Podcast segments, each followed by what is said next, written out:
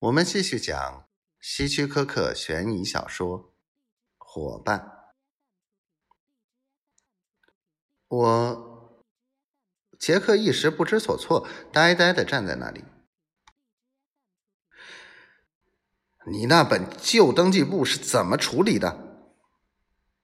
他的拳头重重的砸在桌子上。我。我把它当做废纸扔到公寓后的垃圾桶里了。你真是个笨蛋！为什么不烧掉？烧？去哪儿烧呀？见你的鬼去吧！现在好了，他到了甘地手中。康德苏越说越气，脸涨得通红。就像一头发疯的野兽。甘甘地，他是谁？杰克心里砰砰乱跳，胆怯的问：“他是个芝加哥的黑帮成员，他想敲诈我们一笔。”康德苏用手向吧台后面一指：“你看，那面镜子。”甘地在镜子后面装了窃听器，他知道这间书房是我处理机密事件的地方。虽然后来窃听器被我发现了，不过我们那天土地产权买卖的谈话都被录下了。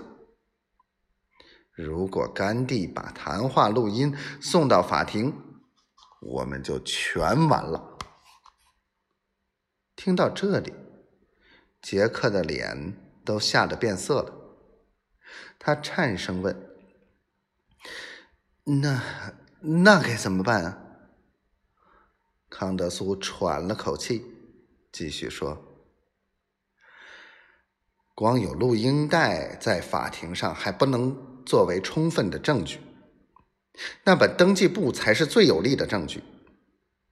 你可倒好，你随意的把登记簿丢到垃圾桶里。”那不就等于送给他们了吗？你知道吗？你的住处也被甘地监视了。现在两样证据都落在甘地的手里了。可是你事先并没提醒我呀。杰克一脸委屈的样子。